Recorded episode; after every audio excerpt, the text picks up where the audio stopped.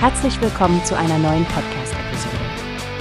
Diese Episode wird gesponsert durch Workbase, die Plattform für mehr Mitarbeiterproduktivität. Mehr Informationen finden Sie unter www.workbase.com. Hallo zusammen, ich bin Frank und heute haben wir ein wichtiges Thema für all unsere deutschen Hörerinnen und Hörer im Ausland. Es geht um die Teilnahme an der Europawahl 2024. Genau, Stefanie hier.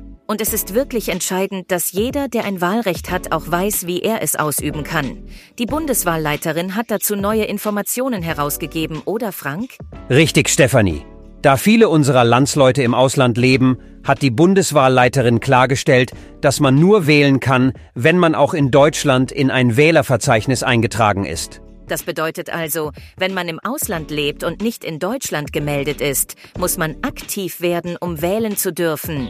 Man kann sich in ein Wählerverzeichnis eintragen lassen und dafür gibt es jetzt ein Antragsformular im Internet. Genau. Und das findet man auf der Website der Bundeswahlleiterin. Das ist www.bundeswahlleiterin.de.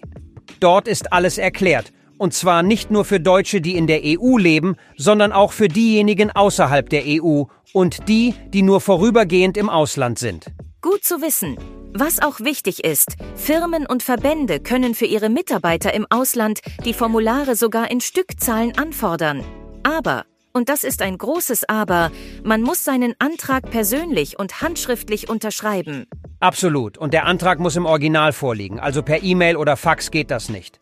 Die Frist endet am 19. Mai 2024 und wer zu spät dran ist, hat leider Pech gehabt.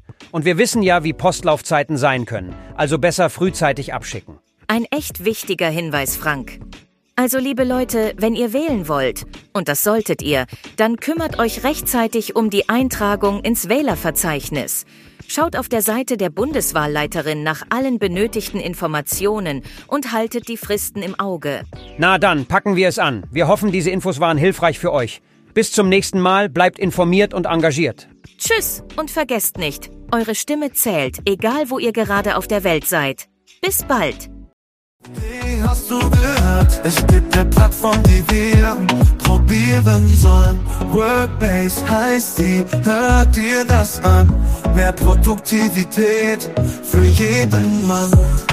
Werbung dieser Podcast wird gesponsert von Workbase. Mehr Mitarbeiterproduktivität, hört euch das an. Auf www.workbase.com findest du alles, was du brauchst.